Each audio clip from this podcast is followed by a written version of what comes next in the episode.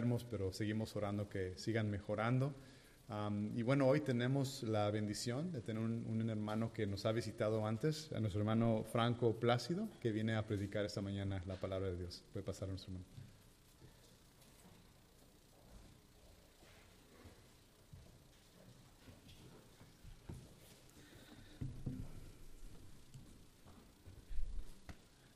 Buenos días, hermanos. Estoy contento, hermanos, por la misericordia de nuestro Señor Jesucristo, de estar nuevamente compartiendo con ustedes. Veo caras conocidas y otras caras que no había conocido. De antemano, un gran gusto y placer. Mi nombre es Franco Plácido y estaremos hoy como siempre, o las pocas veces que he venido a, a tener el privilegio de compartir con ustedes la palabra y gozarnos en la palabra del Señor, de olvidarnos de todo lo externo, hermanos. ¿Verdad que venimos muchas veces cansados, fatigados? Y vamos a permitir que el Señor hoy nos hable a través de su palabra bendita. Acompáñenme, hermanos, en el libro de Ruth vamos a estudiar solamente el capítulo número uno. Y habiendo dicho eso, eh, no voy a volver a leer todo el texto, el hermano ya lo hizo, y por causa de tantos versículos, eh, me dicen amén cuando ya estén en Ruth capítulo 1, vamos a orar para que el Señor nos guíe a través de varios principios hermosos que necesitamos nosotros de recordar y poner nuestra confianza en el Señor por lo que vamos a extraer de esta parte de la historia. Amén. Ruth capítulo 1. Amén. Vamos a orar. Amén. Señor de las alturas, Señor bendito y bondadoso, misericordioso corremos hacia ti, humillados, necesitados, dependemos de ti, Señor. Qué día tan hermoso que es este día, primer día de la semana, recordando que hace más de dos mil años tú venciste al reinado de la muerte. Hoy somos consecuencia de aquella pasión, de aquel sacrificio perfecto, y hoy estamos de pie, vivos, con corazones regenerados, donde podemos abrir tu palabra que es inerrante, perfecta y santa, y podamos nosotros entender tu mensaje. Qué dicha, Señor, qué honra, qué gozo, porque hemos sido ricos por la muerte de Cristo en la cruz. Por eso no debemos de olvidar de que cuando hemos venido a congregarnos todos los hermanos juntos en armonía, Alabemos al Señor por su amor, misericordia y que por medio de su Santo Espíritu nos sigue proveyendo y dando dirección en los momentos de angustias en las cuales todos padecemos. Todo esto te lo pedimos en nombre de Jesús. Amén. Amén.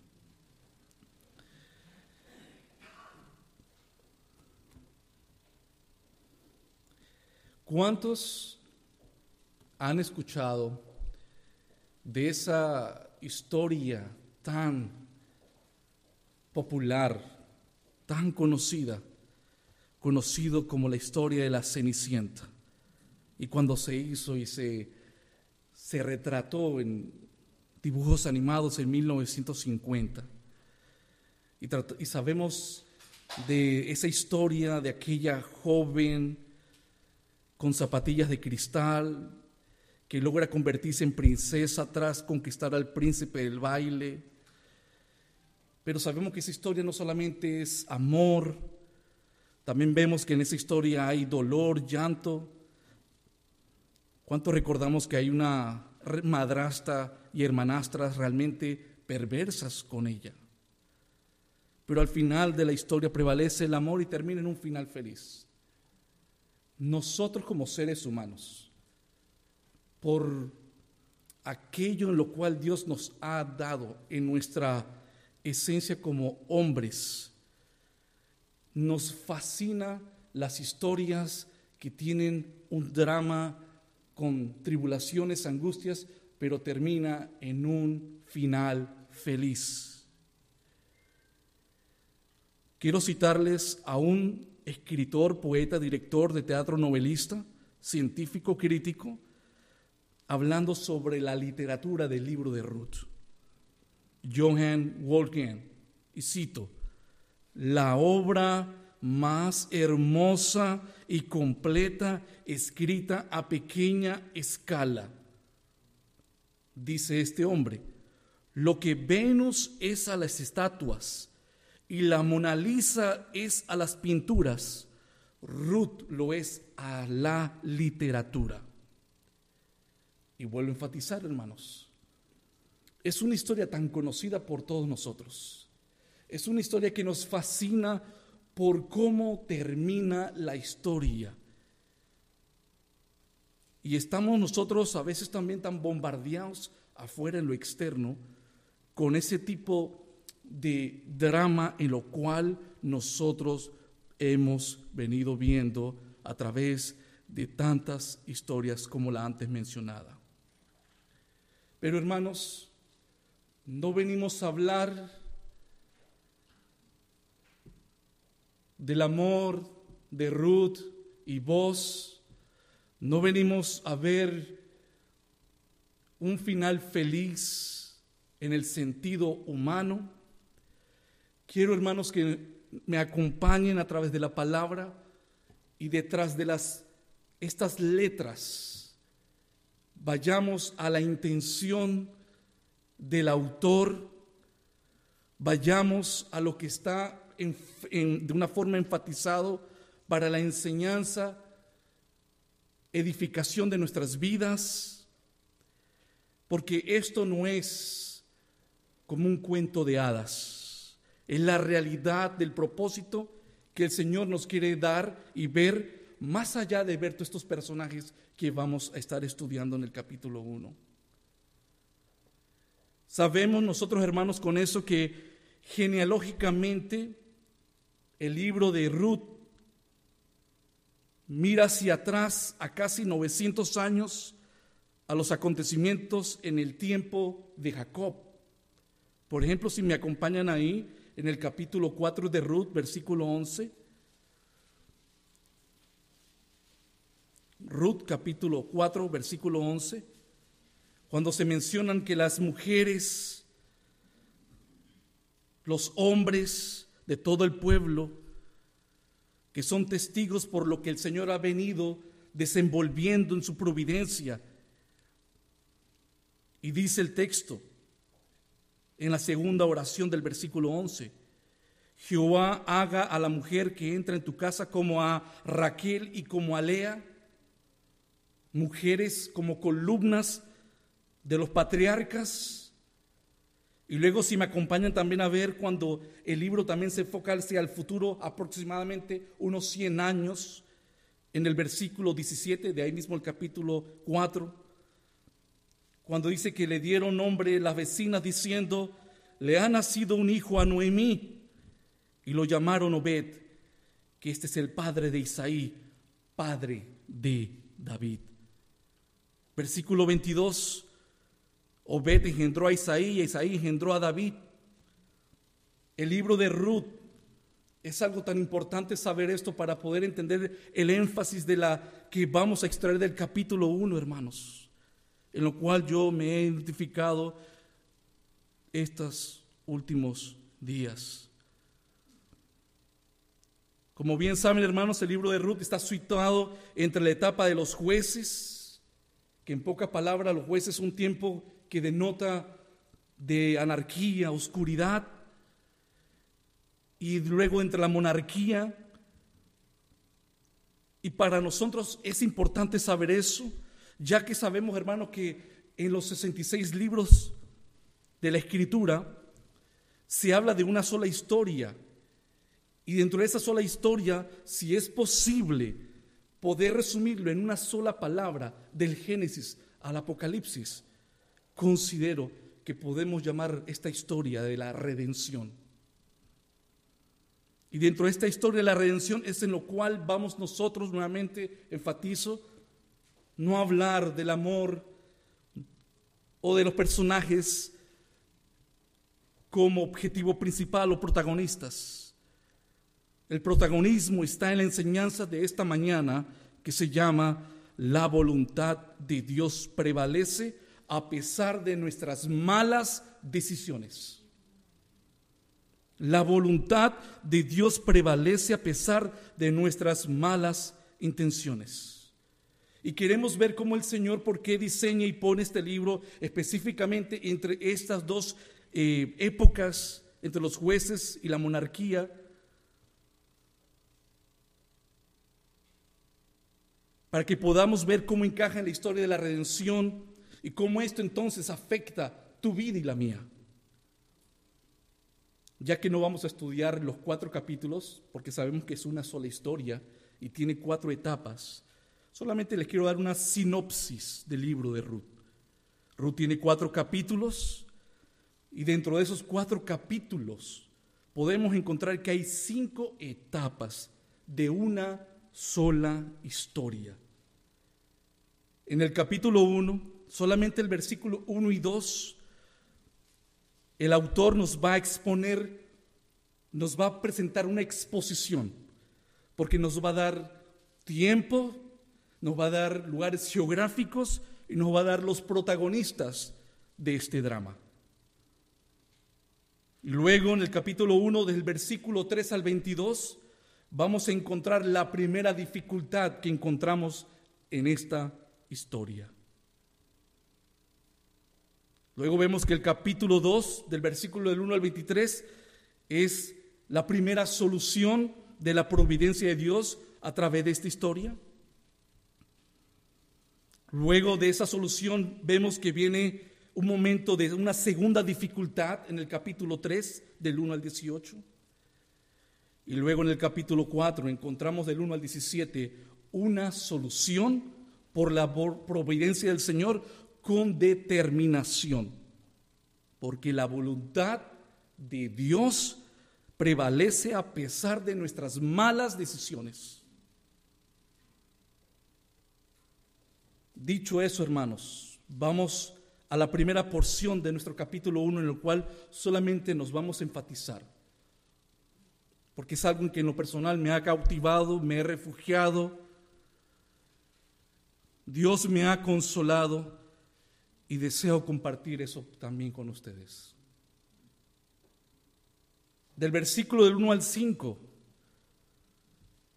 buscando algo bueno. Todos buscamos algo bueno, hermanos. Aconteció en los días que gobernaban los jueces que hubo hambre en la tierra y un varón de Belén de Judá que fue a morar en los campos de Moab, él y su mujer y sus dos hijos.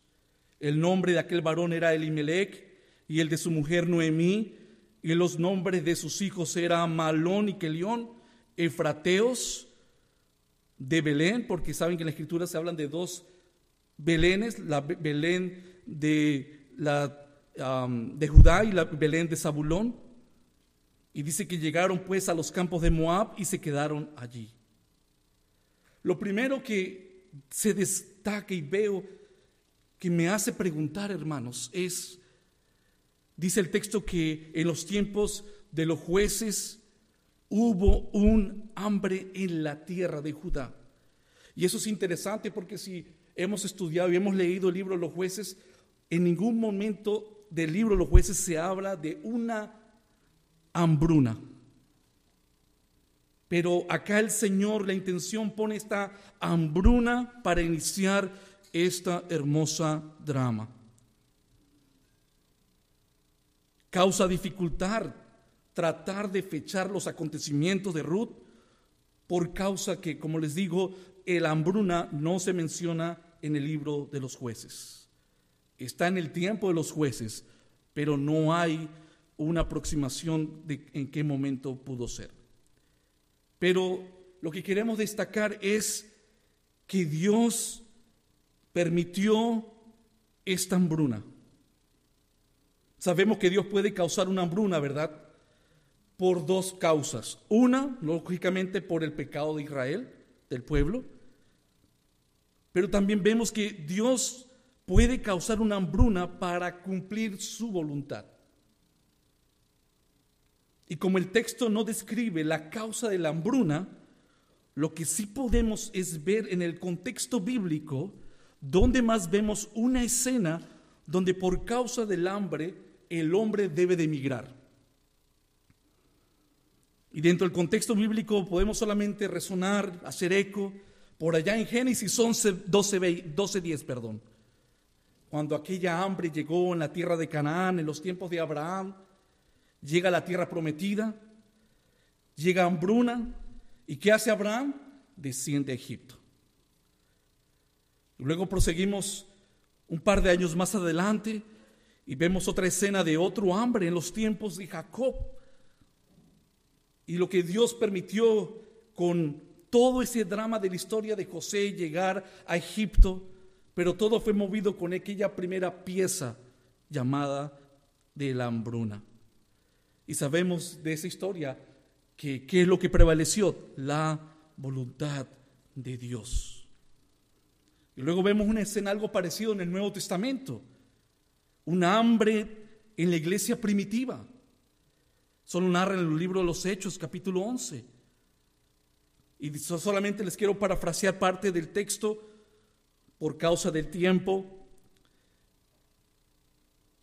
Que cuando llegó esta hambruna, cuando este profeta de Dios, Agabo, llegó hablando por el Espíritu de Dios, y sabemos que por causa de esta hambruna, ya Pablo y Bernabé yendo predicando como misioneros, comienzan, comenzamos a ver en tantos libros de las epístolas cómo se recogían ofrendas para cubrir la necesidad de la iglesia primitiva en Jerusalén. Hay algo solamente que quiero destacar, por ejemplo, del Nuevo Testamento con esta hambruna, porque no se habla si fue causada por pecado o no se habla si fue por voluntad de Dios. Me inclino que es por la voluntad de Dios, con un fin de su voluntad. Solamente les quiero dar dos hipótesis por qué pudo ser. Uno, solidificar y fortalecer las relaciones entre creyentes judíos y creyentes gentiles. Recordemos que antes de la, de la, de la sacrificio de Cristo había un muro realmente que se dividía entre los judíos y los gentiles.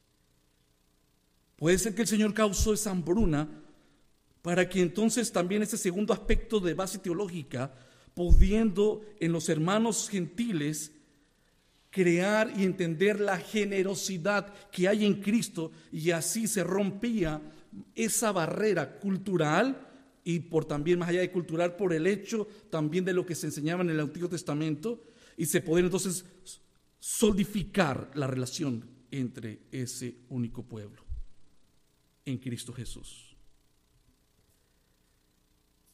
Vemos acá una mala decisión de Emilec, Elimelech, perdón, porque debido a la hambruna en su ciudad natal, en Belén, se trasladan a Moab para residir y sabemos que dice la historia que acaban viviendo por mucho tiempo.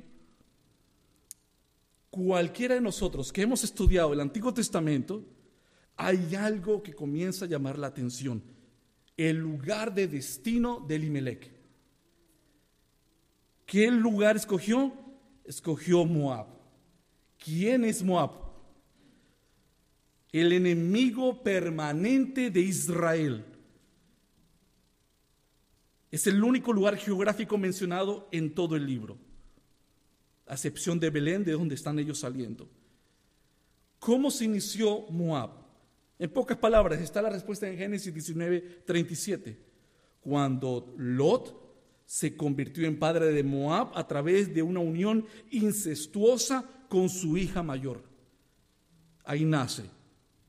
Siglos más tarde los judíos encontraron oposición cuando venían de Egipto por parte de Balac, rey de Moab, a través del profeta Balaam, números 22 y número 25. Durante 18 años Moab oprimió a Israel mientras este último se encontraba en los tiempos de los jueces. Saúl derrotó a los moabitas, dice en 1 Samuel 14, 47. Y luego dice que más tarde Moab volvió a turbar a Israel en Esdras 9.1. De tantos lugares, escoge el menos indicado. Una hambruna, una circunstancia sencillamente lo desbalanceó y por la necesidad escoge lo que solamente sus ojos pueden ver para el beneficio de su familia. Esa fue la primera dificultad de esa mala decisión. Luego vamos a ver la segunda dificultad de una forma tan rápida en estos versículos como están con esa intención por medio del Espíritu de Dios. ¿Qué dice el versículo 3? Y murió Elimelech, marido de Noemí, y quedó con ella con sus dos hijos. Elimelech significa, interesante, esto es lo que les voy a decir, Dios es mi rey, mi amparo, mi fortaleza. Pero tristemente Elimelech muere en un país lejano, prohibido y enterrado entre forasteros. Noemí significa placentera queda viuda en medio de un dolor, queda con cierto consuelo porque al menos tengo mis dos hijos. Y rápidamente viene la tercera dificultad. ¿Cuál? Dice en el versículo 4. Los hijos lejos de Dios, los cuales tomaron para sí mujeres moabitas. El nombre de una era Orfa y el nombre de la otra Ruth y habitaron allí unos diez años. De Noemí no se ve nada, no se dice nada hasta este momento, solamente un silencio en medio de su dolor. Los hijos, otra mala decisión, fueron más allá de su padre Elimelech porque ahora están echando raíces en Moab. Y puede ser que Elimelech quiso estar por un tiempo en Moab, de que por sí ya era prohibido, pero los hijos van más allá en la mala decisión. Ellos entraron en una relación íntima y permanente en Moab. Y cuando recordamos el mandato de Dios en Deuteronomio 23, del 3 al 6, en cuanto a la exclusión de Moab por diez generaciones. Esto es más que suficiente para ver la énfasis del Señor de que tenían prohibido de ir y menos de ir a casarse. Versículo 5. De forma igual inmediata vemos la cuarta dificultad muerte. Versículo 5, que dice, y murieron también los dos, Malón y Kelión, quedando así la mujer desamparada de sus dos hijos y de su marido, para darle más todavía fuego al caos y lo que podría estar pasando por la mente de Noemí. Y es importante en este punto que veamos más allá de las palabras, más allá de Noemí, más allá de Limelec, más allá de Malón, Kelión, Orfi, Ruth. Queremos ver la voluntad de Dios cómo prevalece a pesar de nuestras malas decisiones. En los versículos que hemos analizado y viendo las tragedias como fueron organizadas dentro del texto, estructuradas de forma continua y rápida, vemos que no hay tantos detalles. ¿Sí o no? Nos vemos que no hay muchos detalles en las tragedias. No se da detalle de los sufrimientos, de las agonías. Podemos observar el énfasis que hace el Señor que permite las tragedias para cumplir su voluntad. Ese hecho que todo esté tan continuo, tan seguido, versículo tras versículo, de malas decisiones y consecuencias de tribulación y dificultades, el Señor nos está diciendo sencillamente, el énfasis no está en que lloremos por las circunstancias. Hay un plan mayor. El Señor tiene una voluntad establecida mayor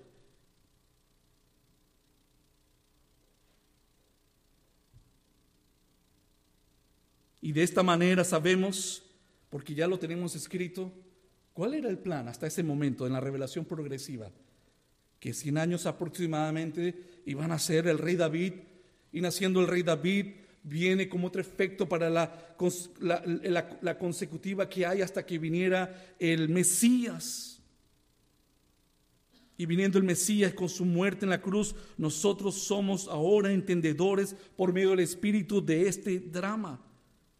No nos podemos quedar solamente poniendo la mirada en los sufrimientos de Noemí. Por eso le dije, vayamos detrás de estas palabras para ver el énfasis que hace el Espíritu de Dios. Luego vamos a la segunda sección, versículo del 6 hasta el 15, y vemos que Noemí insiste tres veces ahora en volver sola a Belén. Hay algo que ocurre. Entonces se levantó con sus nueras y regresó de los campos de Moab porque oyó en el campo de Moab que Jehová había visitado a su pueblo. Esa palabra visitar es interesante porque siempre en nuestros textos bíblicos da a entender en cuanto a la providencia, la sanidad y la restauración que Dios había hecho con Israel. Jehová había visitado a su pueblo para darles pan. 7. Salió pues del lugar donde había estado con ella y sus dos nueras comenzaron a caminar para volver a la tierra de Judá. El 8 dice, y Noemí dijo a sus dos nueras, andad, volveos cada uno a la casa de su madre. Jehová haga con vosotras misericordia como lo habéis hecho con los muertos y conmigo. Y os conceda Jehová que halléis descanso. Ese descanso, cada una en casa de su marido, luego las besó ellas alzaron su voz, lloraron y dijeron, ciertamente nosotras iremos contigo a tu pueblo. Las buenas noticias habían llegado a los oídos de Noemí. Y aún así, con las manos vacías y ella siendo totalmente llena de confusión, angustia y preguntas y dudas, decide volver a Belén.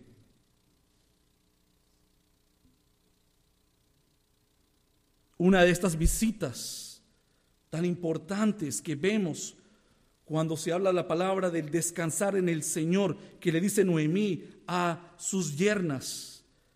Lugar cuando el Señor vino, por ejemplo, cuando vino a traerle eh, las noticias para Abraham y Sara.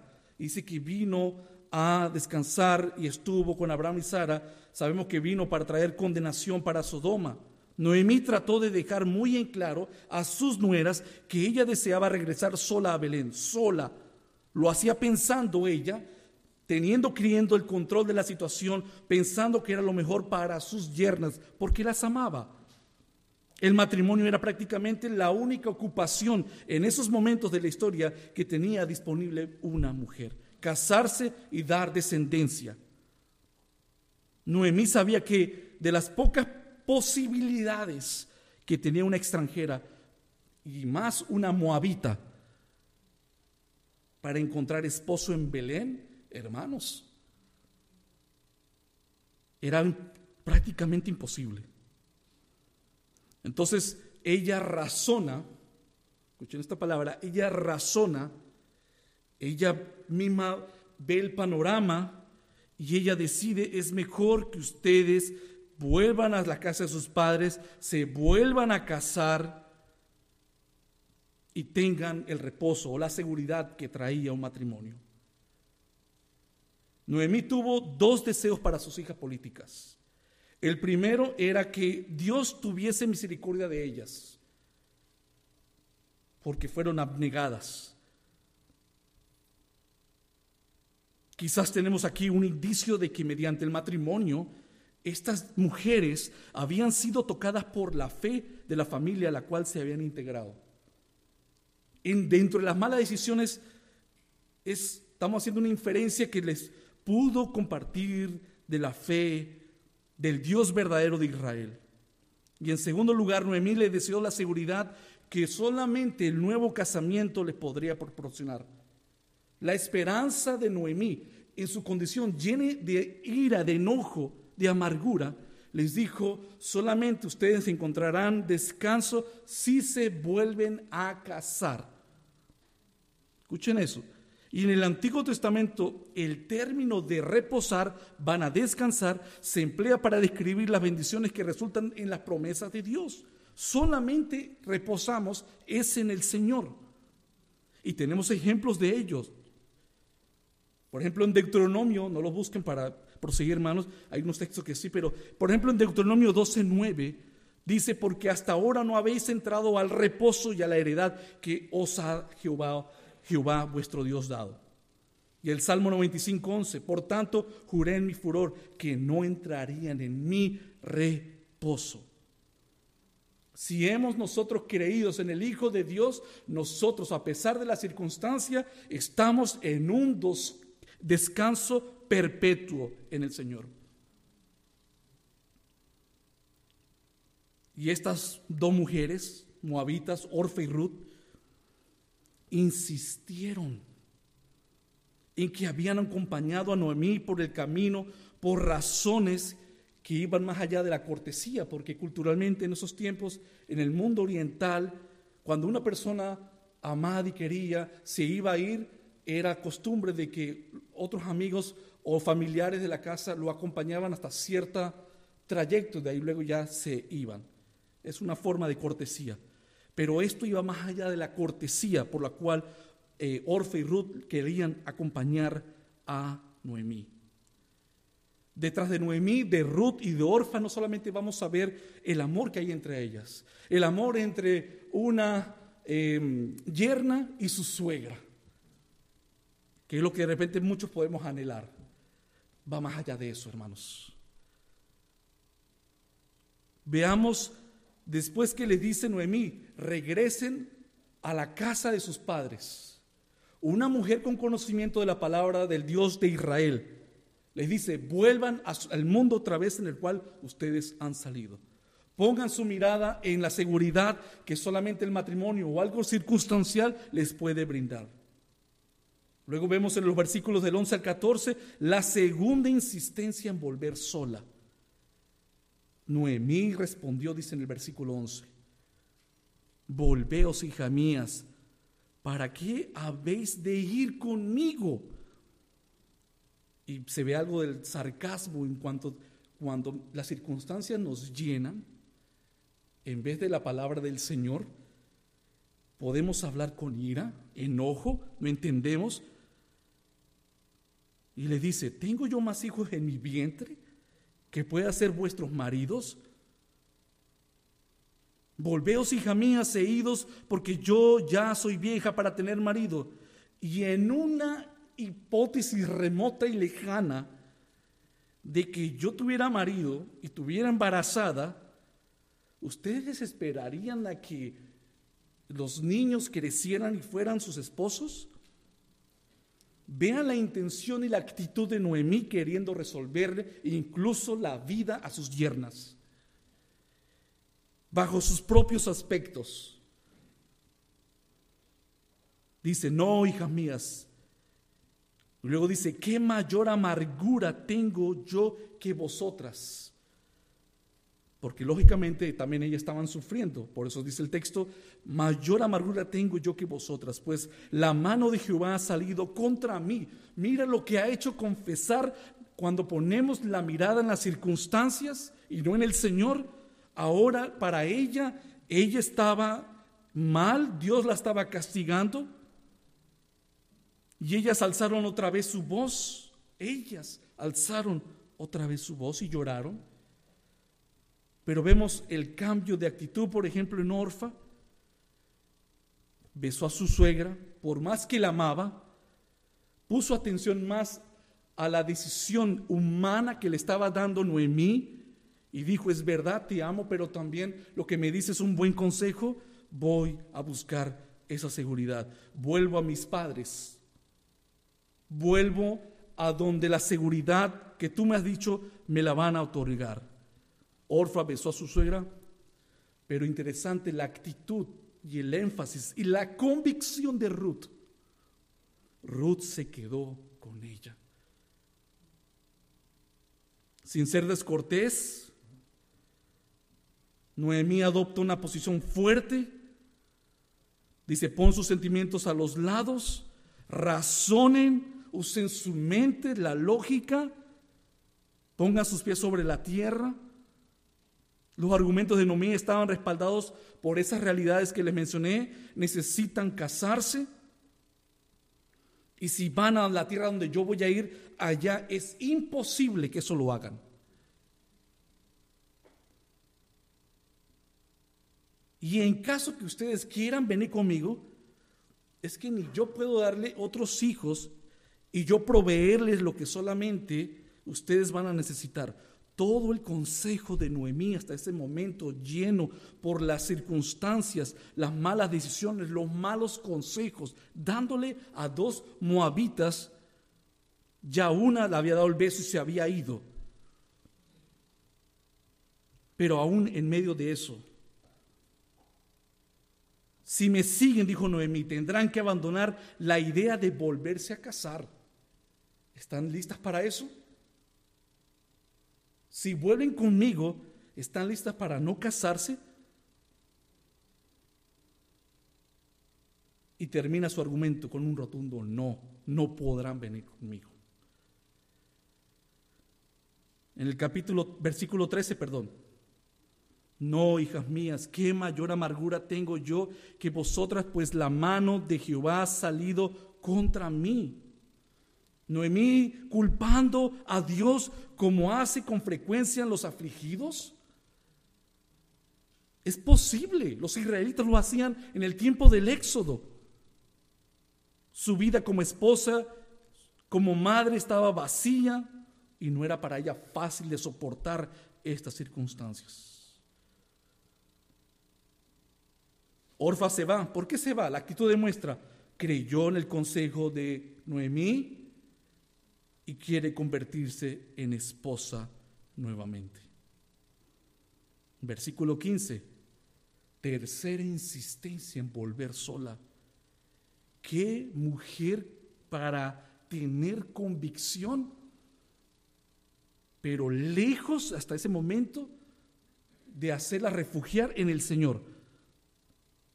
Versículo 15. Y Noemí dijo, he aquí tu cuñada se ha vuelto, que dice, a su pueblo y a sus dioses. Vuélvete tú tras ella. Hermanos, ¿ven la gravedad del consejo de Noemí? Ellas estaban casadas con sus hijos, le tuvieron que impartir el, el conocimiento del Dios de Israel. Y le dice, siga el buen consejo de de Orfa que se fue. Vuelve a tu pueblo, cásate y sigue a, tus dioses. ¿Qué? ¿Lo ven, hermanos? O sea, le está diciendo es, después de haber abrazado la fe, porque ahorita lo vamos a ver más adelante, le está diciendo es apostata, salte, aléjate otra vez, vete al mundo, Ahí está hablando su amargura, su enojo, su incomprensión de lo que Dios estaba haciendo. Pero Ruth no iba a seguir a Orfa. Noemí la exhorta, diciéndole que no puede negar su nacimiento, no puede negar su sangre, no puede negar sus dioses, su cultura. Es una declaración extraordinaria hasta dónde Noemí está llevando estas palabras. Imagínense ahora vamos la actitud de Ruth. Escuchar de una creyente del Dios Altísimo, darle la sugerencia de seguir a Quemos un Dios falso en Moab. Esto tuvo que conmover el corazón de Ruth.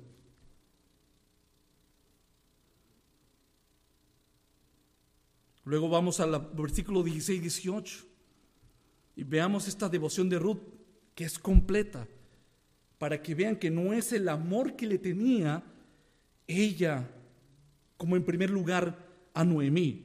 Dice el versículo 16, respondió Ruth, no me ruegues que te deje y me aparte de ti, porque donde quiera que tú fueres, iré yo, y donde quieras que vivieres, viviré. Acá viene la palabra tan hermosa de una mujer con convicción en creer en el Dios que tenemos, hermanos. Tu pueblo será mi pueblo y tu Dios será mi Dios. Por eso vemos la actitud de Noemí la insistencia de volver al mundo y veamos la actitud de Ruth en cuanto a permanecer firme en lo que ella había creído y da estas palabras, declaraciones hermosas de todo aquel creyente genuino en Cristo Jesús. Y, y prosigue el 17, donde tú murieres, moriré yo. Y allí seré sepultada y luego mira lo que viene a decir Ruth, estas palabras, confesiones. Así me haga Jehová y aún me añada o me castigue, que solo la muerte hará separación entre nosotras dos. Porque Noemí, Ruth diría, tú eres la única que conozco que eres del pueblo de Dios, ¿a dónde más yo puedo ir? ¿No suena eso algo parecido en el Nuevo Testamento? ¿A dónde yo más puedo ir? Tú eres la única, tu familia la que me iluminó con la palabra. ¿A dónde puedo ir? ¿Cómo me vas a mandar con los dioses atrás?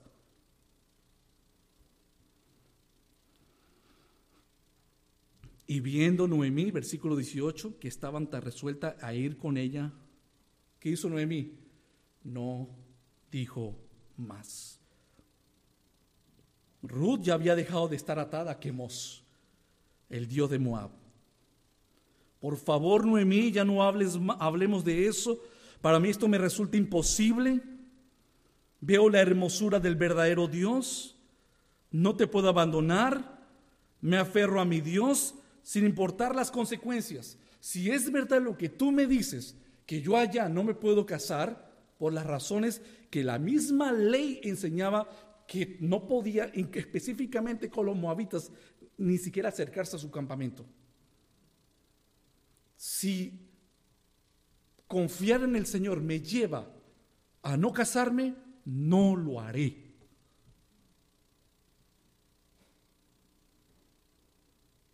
Me aferro a mi Dios sin importar las consecuencias. Ruth se quedó firme en su convicción. Nada de lo dicho por Noemí pudo convencerla. Nada, hermanos. ¿Cuántas cosas escuchamos de afuera del mundo, el consejo de los gentiles? De los inconversos, vemos las noticias, nos mueven el piso, nos entra el temor, la duda. Hermanos, veamos la actitud de Noemí a pesar de este mar, de esta tempestad de oscuridad. Ella estaba en una posición sobre la roca firme con convicción en el Señor.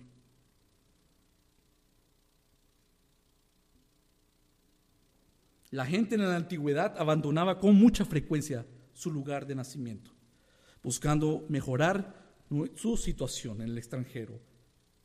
Pero le concedía gran importancia para el mundo antiguo en el momento de la sepultura que se llevaran dónde iban a estar sus huesos. ¿Se acuerdan ustedes, hermanos, la petición que tuvo Jacob de ser sepultado con su padre y su abuelo allá en la cueva de Macpela? ¿Se acuerdan también cuando José le dice que cuando llegaba el tiempo de, haber sido iba a llegar el tiempo de la libertad de los israelitas, que se llevaran qué cosa? Era de importancia para el mundo antiguo estar enterrados en su tierra natal, por así decirlo. Y Noemí le dice, y si me toca ser enterrada en una fosa común porque no me enterrarán con los judíos, allí que queden mis huesos, no me interesa. El compromiso de Ruth fue total.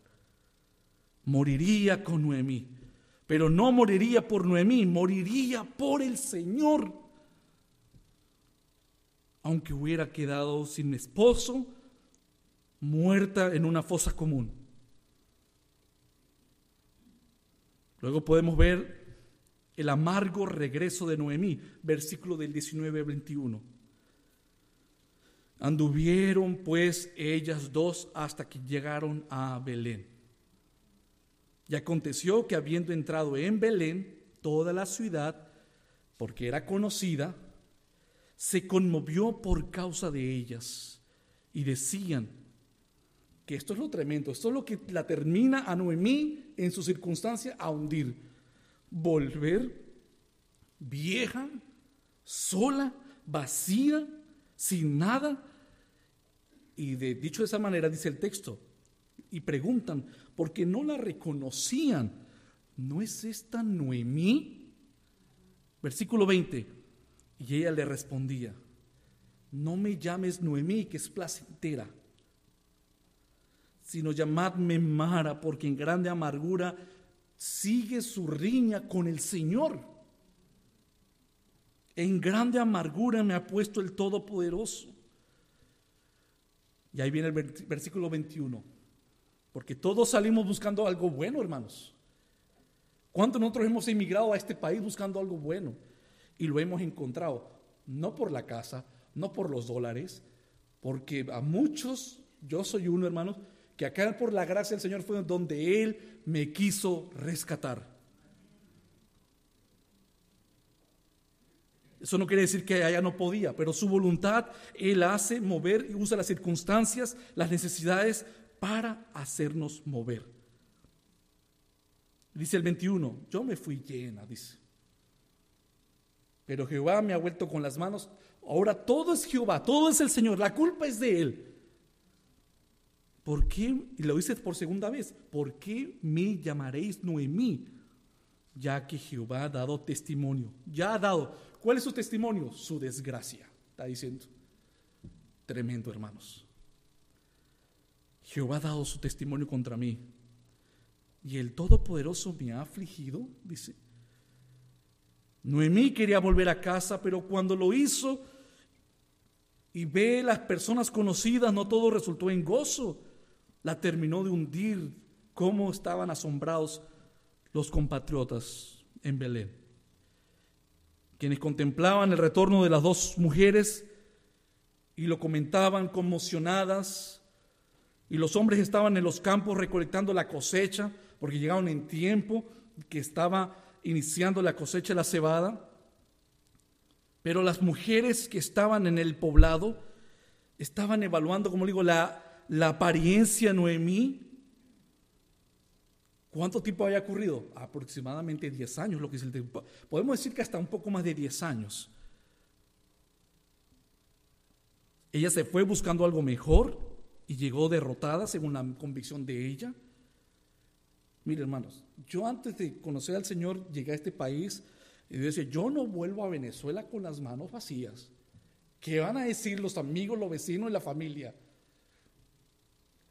Van a llegar, ilustro, va a llegar como un animal el perro con, el, con su cola entre las piernas. El orgullo hablando. ¿Qué conclusiones podemos sacar de las primeras palabras de Noemí? Cuando dice, no me llamen Noemí, no me llamen Noemí. Aunque Elimelech había salido de Belén, porque fue el esposo, a causa de la hambruna, los días entonces fueron de comodidad para Noemí. Si los comparaba, diría Noemí, si no hubiéramos salido, era mejor aguantar hambre allá en Belén que por todo lo que Dios me ha hecho pasar acá afuera en el extranjero.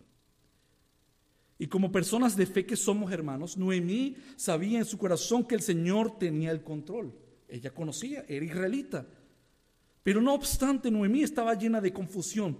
Y el estar llena de confusión lógicamente no estaba ya llena en la confianza de Dios. Hermanos, nosotros como creyentes siempre debemos estar llenos, llenos. La pregunta es si estamos llenos del Señor, como dice Pablo, le dice, a la iglesia de Éfeso, no os embreguéis con vino en lo cual hay disolución, más bien sed llenos del Espíritu, porque el momento que tú eres lleno del Espíritu, que es por medio de la palabra de Dios, no vas a dejar que cosas externas te llenen a ti. Muertes, accidentes, decisiones malas. Si no estoy lleno de la palabra, esas cosas me van a llenar. Eso es indiscutible, hermanos. Eso va a ocurrir. O te llenas del Señor o te llenarás de esas otras cosas. Y ya sabes si te llenas de esas otras cosas, vean el ejemplo de Noemí. Las expresiones de Noemí acerca de la voluntad de Dios en su vida se agrupan todas en el lado negativo. Uno, el poderoso me ha llenado de amargura. Dos, manos vacías. Tres, testimonio contra mí. Y cuarto, el todopoderoso me ha afligido. ¿Qué es lo que pasa con muchos de aquellos que se llaman, entre comillas, ateos? Por lo general, el ateo no tiene problemas con un hada. El ateo no tiene problemas con el unicornio. El ateo tiene problemas con quien ellos saben, aunque ellos lo quieran dudar, en quien saben que es real, pero por las circunstancias han decidido decir no creo, pensando que en esa posición yo voy a sacudir a Dios.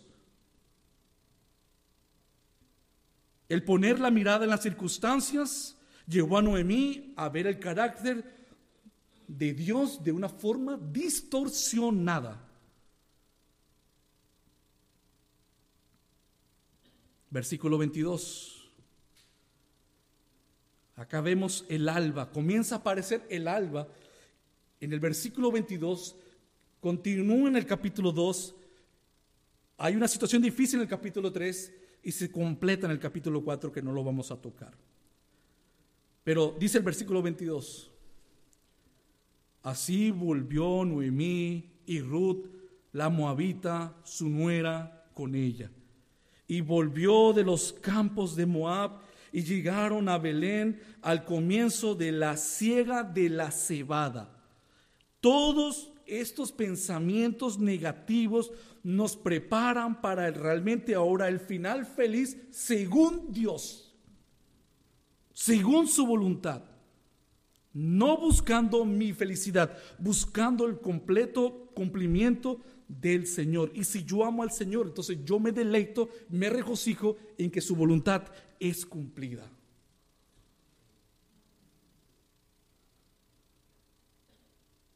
Entonces en el versículo 22 comienza el alba a florecer. Hasta el capítulo 4 cuando la anciana vuelve a ser la persona dándole mérito a su nombre Noemí, placentera, amable que era cuando sabemos lo que ocurre por la providencia del Señor para cumplir los propósitos mesiánicos.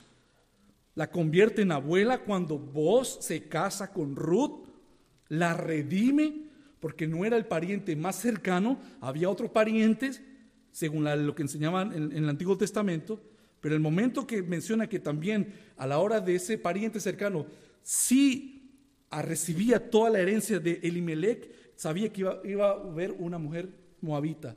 Ese pariente cercano se va y le deja el acceso abierto a vos. Y vos la recibe, vos se casa, la redime, tiene un hijo, y eso no es para darle propósito y herencia a, su, a, su, propio, por así decirlo, apellido. Era para restablecer y continuar con la descendencia que venía con Elimelech, y así sucesivamente, este hijo iba a ser el abuelo de David. Restaura la descendencia.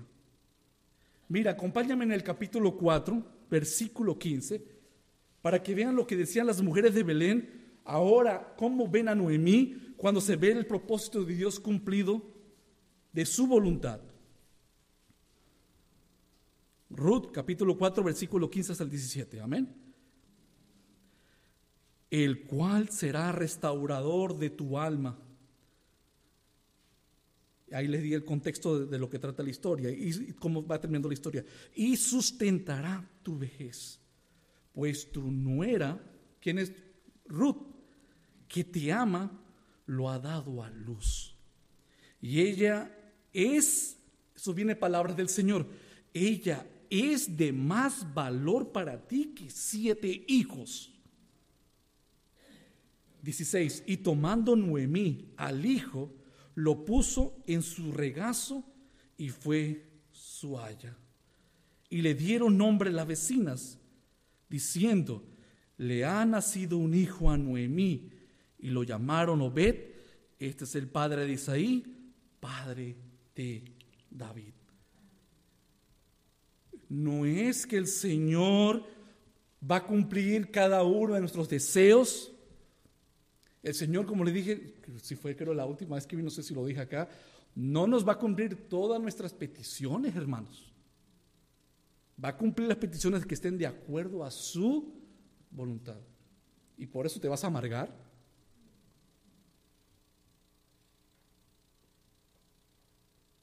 Vamos concluyendo. Qué gran bendición tenemos nosotros ahora, nosotros, que a través de la historia el Señor nos muestra de la gran ventaja que tenemos sobre Noemí e incluso sobre Ruth, pero especialmente Noemí.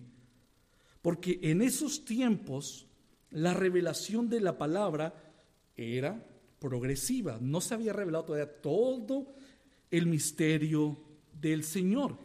Y la revelación en ese momento circunstancial de esa época era progresiva.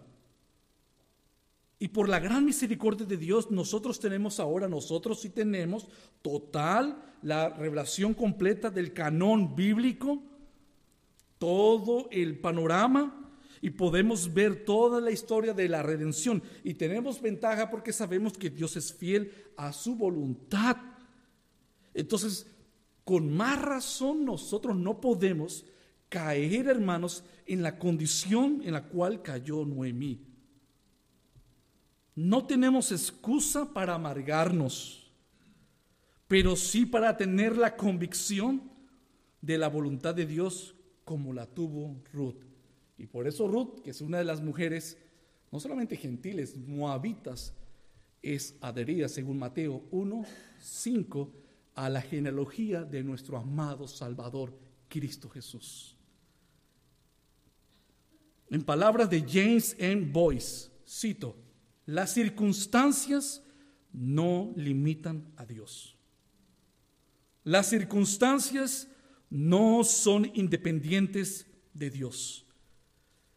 Dios crea las circunstancias porque Dios es el amo de las circunstancias. Y aunque por ahora no entendamos muchas cosas, soy uno, hermanos. Aunque ahora no entendamos muchas cosas, lo que el Señor puede estar haciendo en nuestras vidas, y aunque le fallamos tantas veces al Señor con nuestras malas decisiones, mi refugio es que la voluntad de Dios prevalece a pesar de nuestras malas decisiones. Bendito sea el nombre del Señor. Y culmino, y en este texto sí quiero que me acompañen. En el Salmo 16, y perdón que voy a citar de la versión, la NTV, la nueva traducción viviente, es solamente por el comprendimiento que lo considero apropiado para nosotros. La voluntad de Dios prevalece a pesar de nuestras malas decisiones. Salmo 16, versículos 7 al 9. Los voy a leer, pues es la NTV y, y yo sé que muchos tienen la Reina Valera, pero pues es importante este texto bíblico. Y termino con este texto, hermanos. Bendeciré al Señor Bendeciré al Señor, quien me guía. Aún de noche mi corazón me enseña. Sé que el Señor siempre está conmigo. No seré sacudido porque Él está a mi lado. Con razón mi corazón está contento y yo me alegro mi cuerpo descansa seguro. Y dijo Charles Spurgeon, la soberanía de Dios es la almohada del cristiano. Padre bendito, gracias por tu palabra en esta mañana. Nos refugiamos en ti, Señor, y clamamos a ti perdón, porque debemos, aún en medio de la oscuridad y la incomprensión, sabemos que a los que aman tu nombre, todas las cosas